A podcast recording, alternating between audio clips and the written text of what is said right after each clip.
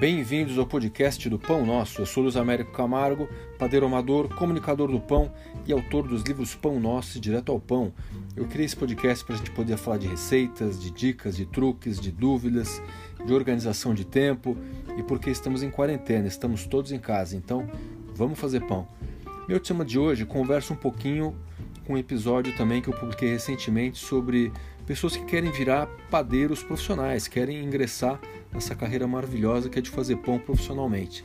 Seja muitas vezes de um jeito menor, fazendo em casa, com uma assinatura, ou já buscando um negócio próprio. Então, minha, meu conselho é aquele: preparem-se, estudem, é, caprichem no planejamento dos negócios, tenham consciência que a vida vai mudar, vocês vão dormir pouco, vocês vão trabalhar pra caramba. É, não é fácil, a vida de padeiro não é fácil. E, mas eu acho que quem entra nessa é realmente apaixonado. Quem, quem envereda por essa carreira realmente tem uma paixão com o pão e não pode ser dominada pela paixão. Tem que ter ali elementos racionais, planejamento e uma série de ferramentas e condutas para que o negócio funcione, se sustente e progrida. E eu queria falar também uma coisa importante que é, é referências. A gente começa a fazer pão em casa e a gente começa a melhorar e a gente vai comendo nosso próprio pão, que é um orgulho incrível principalmente nessa pandemia, é, a gente descobrir que tem essa possibilidade de fazer pão e o pão vai melhorando com o treino. E, mas para quem quer realmente ter uma formação mais profunda e quer fazer pão em altíssimo nível e pensar até em, em profissionalização, eu diria que ter referências é muito importante. A gente tem que estudar, a gente tem que se informar, a gente troca ideias com colegas, com amigos, com padeiros, a gente busca em livros, busca nas redes sociais, busca em podcast como esse aqui.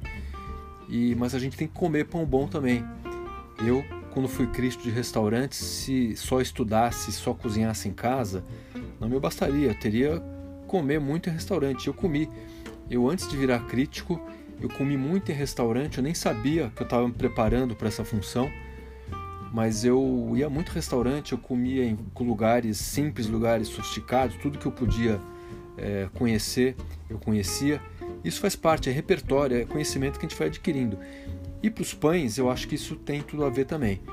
Então, se você tiver a possibilidade de é, cortar aquele pãozinho fofinho que não estraga nunca, que você compra no supermercado, e começar a comer pão de bons padeiros, eu acho que isso é uma coisa muito importante. Bom, é, hoje você tem pela internet a possibilidade de conhecer grandes nomes nas suas cidades, pessoas que estão fazendo pães muito legais, pessoas que estão fazendo trabalhos aí muito interessantes. E busquem então essas referências, vejam como, como esses padeiros fazem também, vejam a estética deles, mas como o pão deles, aprendam o que é o sabor, aprendam que é um pão bem assado, aprendam que é um pão bem desenvolvido tenho essas referências que eu acho que elas vão ser muito importantes para você não só não só melhorarem o, o trabalho de vocês, é, como também para galgar outros voos, para pensar em coisas mais pretensiosas, né? Aqui em São Paulo, acho que a gente tem muita opção e tem que pensar realmente no, no pão de gente como é, Flávia Maculan, Pães Maravilhosos, Incríveis, é, Isa Tavares, Farinoca, A Padeira, tenho medo até de falar porque eu vou esquecer algum nome, mas também pensar aí no Rei da Broa, gente que, que além de produzir pães incríveis, é, faz um conteúdo muito importante, um conteúdo muito bom. Pensar no Shimura, pensar, por exemplo, o, o André Guidon, que é um grande pizzaiolo da Ledeira, faz pães maravilhosos também, assados no forno a lenha. Então aqui em São Paulo a gente tem muita opção para procurar. E por isso que eu falei, tenho medo até de, de falar tantos nomes e esquecer mas tem muita gente boa no mercado. Assim como no Rio, você vai ter Slow Bakery, trabalho incrível, você vai ter a padoca do Alex, em Brasília você vai ter ali uh, o Varanda, em Belo Horizonte você vai ter a Dupan e vai ter a Companio. Então tem muita gente boa fazendo coisas legais. É, comam um pão, consumam um pão. E uma coisa que pode ser até interessante, se vocês têm amigos também que estão fazendo pães é, e estão querendo realmente progredir, de repente troquem pães com eles. Eu acho que isso é uma coisa muito legal porque você vai perceber é, no sabor, vai perceber na técnica, vai perceber no acabamento que algumas pessoas fazem diferente de você e você tenta entender por que, que elas fazem diferente de você. E vou até falar outros nomes aqui, tá? Porque vão me ocorrendo. A Beth Baker, a incrível Beth Viveiros.